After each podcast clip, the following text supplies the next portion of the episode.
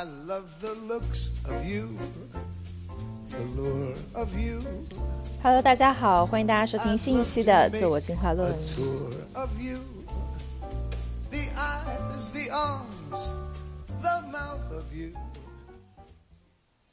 大家好，我是阿菲娜，欢迎大家收听这一期的自我进化论。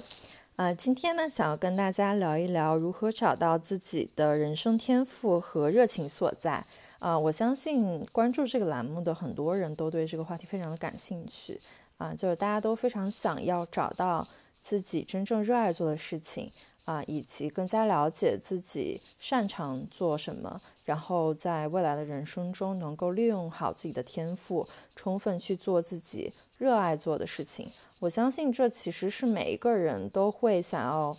嗯、活出来的一种理想的人生状态。是呢，大多数人又觉得这是很难的一个一件事情，就是很难找到自己真正擅长做什么啊、我自己的 passion 到底是什么？嗯，所以大家都说要 follow your passion，follow your heart，可是可能大多数人的问题不在于 follow 的这个过程，而是在找到自己 passion 和 gift 的这样一个过程。那今天就想跟大家聊一聊，嗯，怎么样能够更好的、更快的找到自己的天赋和热情。嗯，首先我想说的第一个点就是，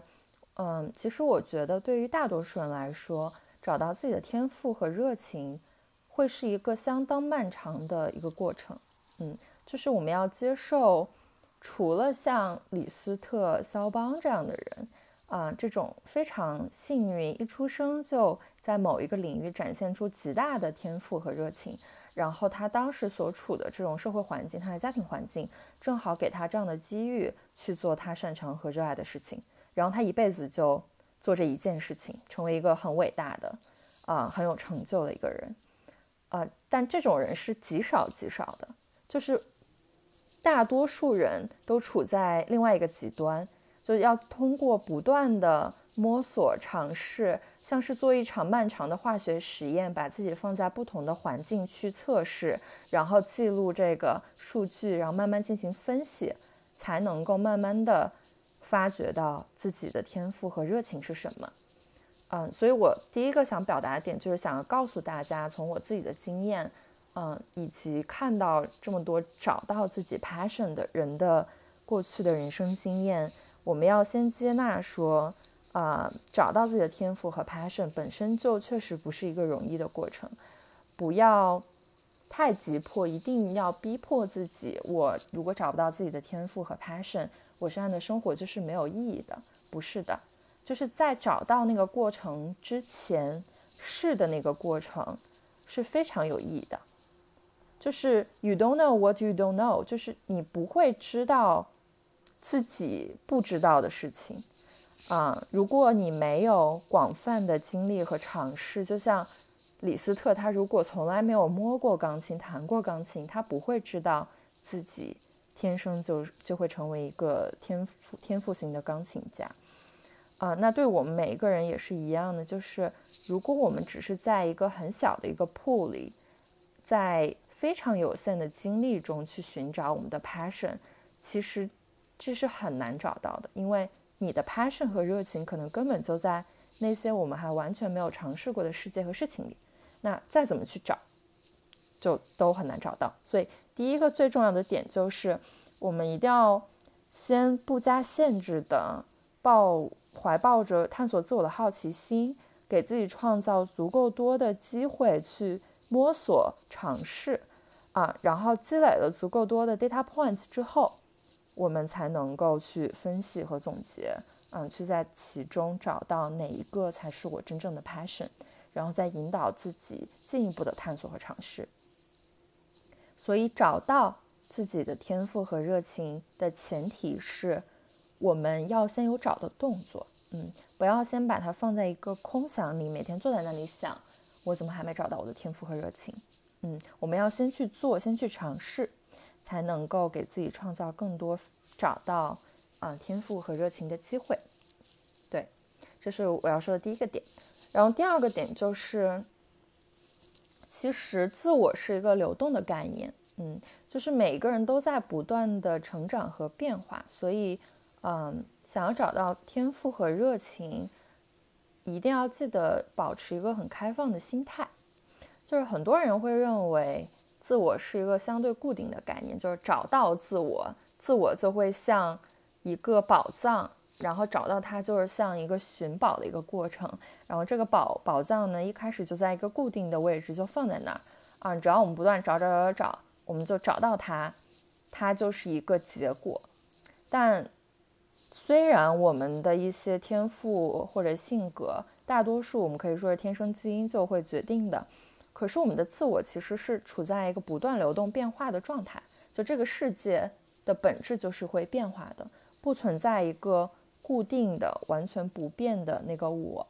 嗯，我们自己的状态也随着我们的成长，随着我们的环境。不断去改变，就算是一个钢琴家，他在人生的不同阶段，嗯，他喜欢创作的音乐或者他实现创作的方法也会是不一样的。嗯，他一个作家，他在不同阶段喜欢写的内容和擅长写的内容也会是不一样的。所以，我我说这个话的意思就是，我们没有必要在一开始就认定说自己的天赋和热情一定会锁死在某一个非常。具体和细小的领域，比如说，你会觉得自己就天生就是要当一个伟大的主持人，但可能随着你自我的变化和流动，说不定随着时代的发展，就像现在，你会发现，哎，自己喜欢讲脱口秀呢，你喜欢出演这舞台剧呢，可能你的天赋就是围绕语言表达这样一个很大的一个类型一个 category 去展开的，而在你人生的不同阶段。你会热爱不同的形式，通过不同的形式去实现和展开你的热情，啊，所以不用要求自己一定要在二十多岁，甚至我会说三十多岁的时候，都急迫的一定要在这时确立盖一个戳，找到一个自己非常非常明确、非常非常具体的人生使命的目标。就我真的觉得这是不现实的。就我们只要慢慢的摸索。嗯，就怀抱着这样一个理想和愿望，从一个很宽泛的方向去寻找，呃，慢慢的聚焦到某几个领域，再慢慢的从某几个领域发展到某一个具体的职业或者行业，这就已经很不错了。然后呢，我们新的体验会创造新的热情，新的热情也会创造新的机会。我们要做的就是不断在这种机会和尝试中反思和总结，在。这个阶段，我们认识到的自己的天赋和热情的这个领域，进行更多的探索，然后保持一个开放的心态，慢慢的这些内容真的会浮现出来。它就像大海里的一朵浪花，它开始根本找不到自己要奔流的方向，所以它只能随大流。那慢慢的，他会看到自己感兴趣的、想要去的那个方向，他会选择汇入一条支流，再慢慢的，他会。在这条支流中，再选择他想要去到那个小河道，然后找到属于自己的路，嗯，所以你要相信，所有的一切都会慢慢的找展开，只要我们开始做寻找这个动作，everything will be unfolded。然后在这儿呢，我也很想跟大家分享一个我自己的例子，嗯，就是我现在其实已经，我会说我处在一个我知道我的天赋和热情。大致的方向是什么？然后以甚至都不会说很大致的方向，就是已经像找到那个小河道一样的方向。但其实我在过去的六年里都经历了很漫长的一个探索期，就是我从十八岁，嗯，开始自我探索，开始思考我的天赋和热情是什么。但是在那个时候，我大一，嗯，就是进入到一个其实我不喜欢的专业，嗯，就是我进到了。机械学院，然后那个时候我就只是很简单的知道我不擅长，我也不喜欢学机械设计，嗯，然后那个时候我就开始想，那我到底我喜欢做什么？嗯，然后我就开始自我探索，然后我那个时候就只是隐隐约约觉得自己对商业管理和经济很感兴趣，所以我大一结束的时候选择转专业去了我们学校的一个金融经济金融试点班。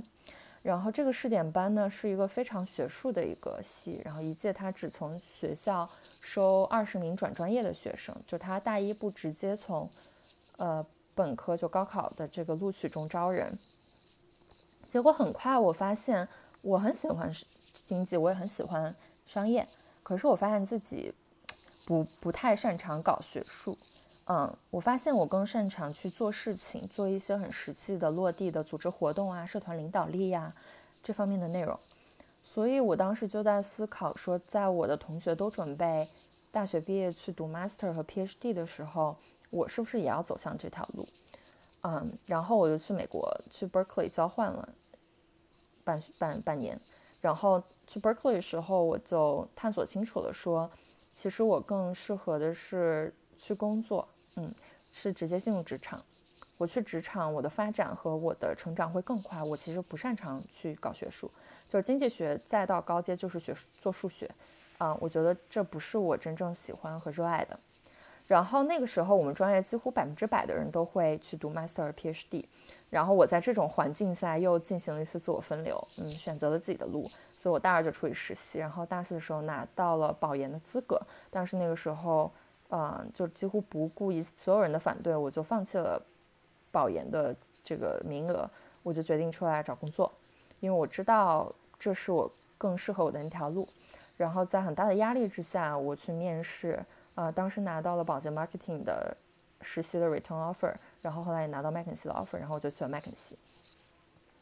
然后我当时决定要做咨询的原因也是。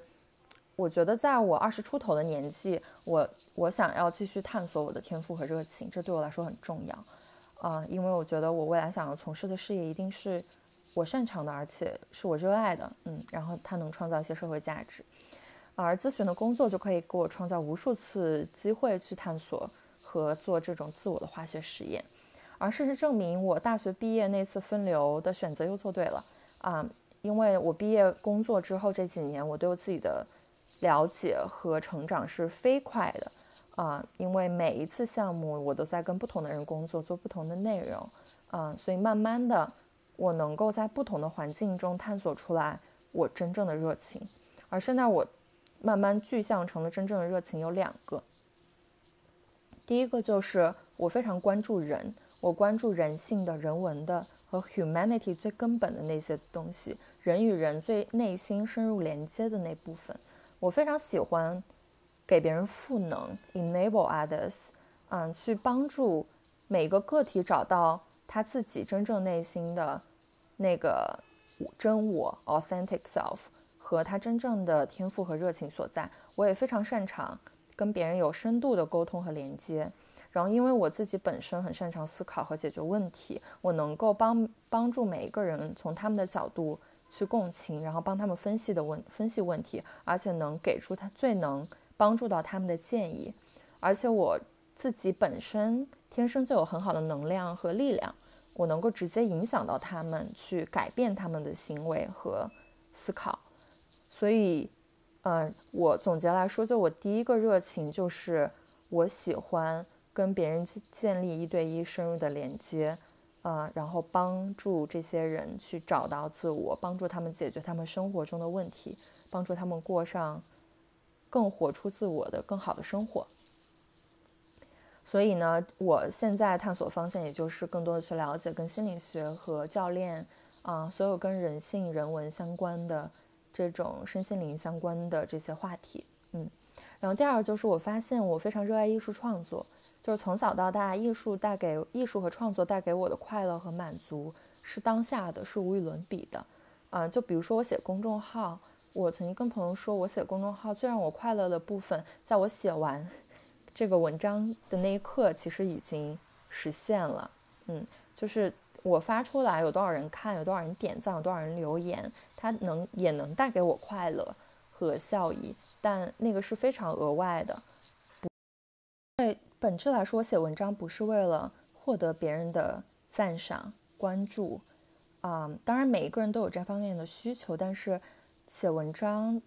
最本质给我带来的快乐是创作这个事情本身。那这也就是为什么我会很喜欢画画，然后我很喜欢跳舞，然后包括我 DJ。其实 DJ 在创作每一个音乐的过程，嗯，最快乐的那个部分就是我创作本身这个动作。嗯，然后包括录制 Podcast，录制这个过程就本身就让我非常快乐和满足。这个刚刚分享这两个阶段性成果，也是我过去六年这么这么久的时间，嗯，慢慢的从那个大海中的一朵浪花，自己探索出来的一个方向和道路。然后我知道未来我会继续沿着这两个方向去做更多的尝试，啊，然后慢慢的我知道我的天赋和热情会更加聚焦，嗯，然后我下面想跟大家分享就是一些更。有操作性的，能够帮你找到自己天赋和热情一些具体的方法。因为最近大家因为疫情也都在家，然后有非常多空闲的时间去自我反思，啊，所以我想跟大家分享这些方法。嗯，你也可以去具体的尝试。呃，第一个呢，就是呃，要怀抱着好奇心去广泛的尝试，并且在这些尝试中保持觉知和自我反思。提到了保持觉知。可能大多数人对这个词比较陌生，也比较难。所谓觉知，就是在每个当下，或者你每做一个事情，你能够觉察和知道你在做这个事情时当下你的状态是什么样的啊？你在中间你能学到什么，吸取什么？你能获取哪些对自我的认知？但这个过程呢，其实是比较难的一个过程，嗯。对于大多数人来说，我会建议大家，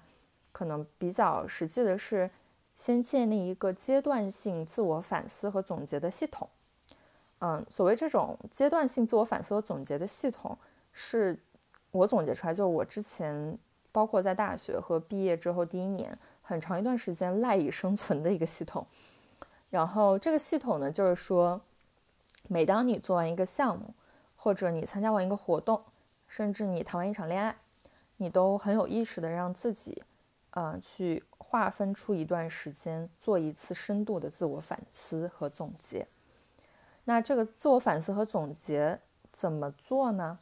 嗯，我觉得主要有以下四个点。对，第一呢，就是总结在这个阶段或者这件事情中，所有让你印象深刻的关键事件和关键节点。也就是那些让你觉得有成就感，啊，让你觉得开心的那些 highlights moment，还有那些让你沮丧的、难过的、纠结的、痛苦的，呃，那些比较低谷的点。那从你去总结这些开心的点和不开心的点，你就能够看到你让你开心和不开心的来源是什么，你就能够更了解自己。哪些事情能够引起你情感上的这些转变和波动？然后这是为什么？慢慢的，你就有更具象的认知，知道自己喜欢做什么，不喜欢做什么，讨厌什么，喜欢什么。这是第一点。嗯，第二点呢，就是总结在这些关键事件中自己展现出来的优势和劣势，优点和缺点。嗯，就是在这些事情中。比如说你很开心的点，你展现出来哪些优势得到了大家一致的好评，啊，就大家都说你这点做得好。比如说你去做这个 public speaking，大家都说哇，小静你这个演讲能力真的太好了，嗯，或者是说你某件事情没有做好，啊，那大家会指出你可能你的短板是什么，嗯，你目前的劣势是什么，这些都可以从这些关键事件中总结出来。第三个呢，就是总结自己的模式。什么叫模式呢？就是你展现出来的思维方式、行为方式。你的沟通模式是什么？你跟别人合作的模式是什么？啊，你是喜欢一个人工作，还是喜欢跟一群人工作？然后你吵，甚至你吵架的模式是什么？你生气发脾气的模模式是什么？这都是可以去进行反思和总结的。第四个呢，就是去总结自己的价值观。嗯，在你刚刚经历完的这个事情中，你强烈的认可什么，不认可什么？什么是你非常重视的，你一定无法抛弃和超越的？什么是让你厌恶和嗤之以鼻的？啊，在这些强烈的认可和不认可中间，就蕴含着你的价值观是什么。所以，首先你的反思总结呢，要围绕着这些关键的事件。去啊，探寻一下你的那些 high low moments，就那些让你开心和不开心的点。其次呢，去分析这些关键事件中你展现出来的优势和劣势，啊，优点和缺点。然后第三呢，就是去总结自己在这些事件中的行为方式和思维方式。然后第四呢，就是去挖掘自己的价值观。而第四点也是我个人认为非常非常重要的，啊，就你更了解自己的价值观是什么。那当你每一次这样去自我反思和总结之后，也一定要带着，啊，在这次总结反思之后的具体的 take away，具体的你对自己的了解，啊，去采取一些行动。灌输到下一个阶段，你新的经历中，啊，你要去选择更符合你价值观的事情去做，啊，甚至你也可以去再尝试你那些不认可的价值观是不是还可以被修正和改变，啊，第二个就是你可以去选择更符合自己行为方式的环境，甚至你也可以再去尝试那些明显跟你现在行为方式不符，去修正自己的一些短板。啊，第三个就是去选择能够发挥自己优势，啊，能够帮你锻炼和提升你劣势的地方和一些事情去做。而以上这个呢，就是我所说的阶段性自我反思反馈的一个总结的系统。如果你想要更进一个阶段，就更快的去进步和了解自己，啊，更快、更密集的去收获这些。那就要尽量的提升自己的觉知和觉察力，而提升觉知和觉察是一个很大的话题，嗯，我会说冥想是一个很好的工具，因为我二零一九年有一个质变，就是从这种阶段性的自我反思、总结、进化，到了可以时刻自我觉察，然后时刻进行自我修正和自我进化这样一个状态，而冥想是帮我实现这个一个很好的一个工具，但冥想也是一个很大的一个话题，所以。我们后面有机会再跟大家单独介绍，嗯，我也相信也一定会把这个话题专门拿出来跟大家介绍。但是今天呢，就先跟大家提一嘴啊，先放在这里。那么第二个，除了这种更多的经历和自我反思反馈系统建立这样一个系统之外，嗯，第二个我觉得大家可以尝试做的是两个练习，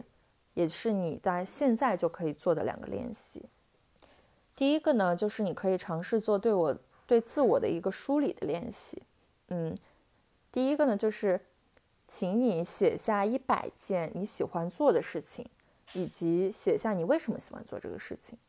一百件听上去可能有点多，但这个是给大家一个 正向的激励，就意味着你其实可以写很多件你喜欢的事情啊，一定要绞尽脑汁把它都写出来。那在你写这些你喜欢的事情和你为什么喜欢这件事情的过程中，里面可能会有你喜欢做这个事情，是因为你觉得这事情让你有成就感，或者这个事情能够让你觉得能帮到别人，甚至你觉得这个事情会让大家会让你觉得，因为你做这事情，大家会很喜欢你，所以你会想要去做啊，或者你会觉得做这个事情，只有做这个事情，你才能感受到自我价值啊，就这些原因都可以，但都要把它写下来。第二个呢，就是尝试从这一百件事情中去找。一些共同点，就一定有很多的事情，他们是属于同一个类型的，他们让你喜欢也是因为同一个原因的，把它们归类总结下来。比如说我就是从我从小喜欢做这些写作啊、音乐啊、舞蹈啊、做手工中，找到了自己很喜欢创作的这个热情。后从自己发现自己喜欢一对一的深度交流，喜欢启发别人，嗯，想要。更帮助更多的人自我探索自我成长，啊，发现了这个这样一个热情点，然后也有就是发现自己非常喜欢被大家信任并委以重任，啊，然后就发现了自己是有领导力的这样一个天赋，然后想要带领团队去实现一个目标这样的一个热情，所以通过这种自我梳理的练习，你能够从你过往的经验中，你喜欢的事情中。挖掘出来那些真正能够勾起你热情的点到底是什么？能够让你喜欢的事情的原因是什么？同样的，你也可以写下来，啊，一百件可能有点多，五十件你很擅长做的事情，你的优点是什么？然后再从这些优点中去挖掘一些共性。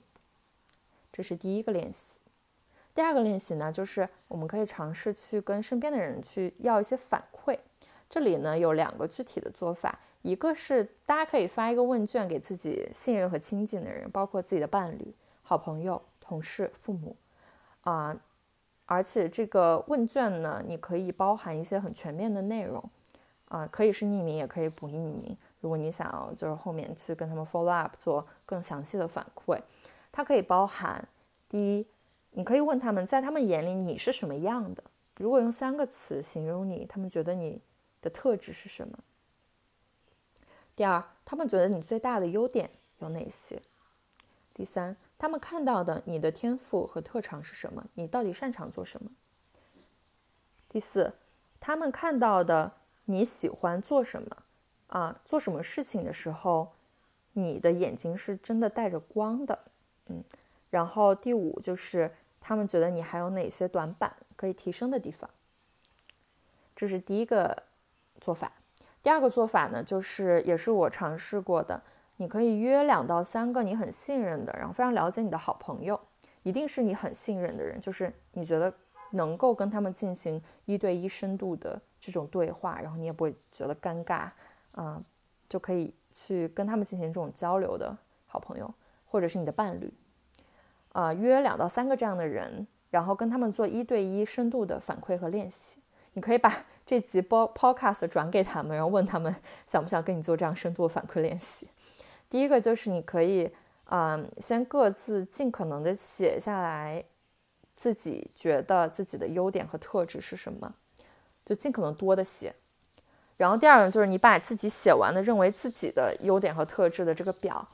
发给你的朋友，嗯，然后让他帮你去加那些他看到的你的优点和你的特质。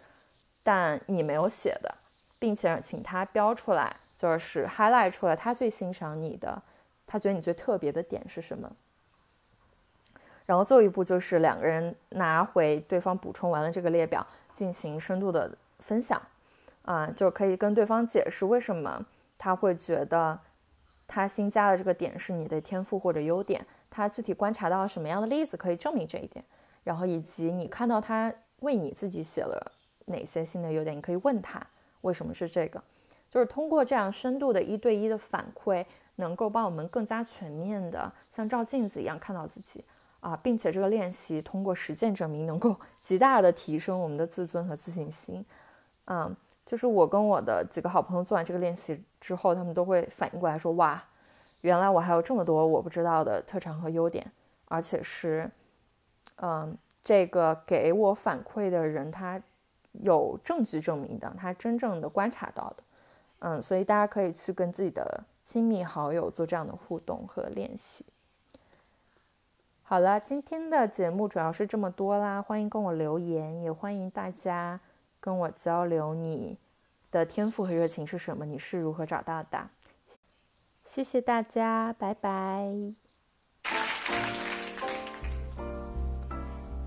I love the looks of you, the lure of you. I'd love to make a tour of you. The eyes, the arms, the mouth of you. The east, west, north, and the south of you. I'd love to gain complete control of you and handle even the heart and soul of you. Love at least a small percent of me do. Yes, I love all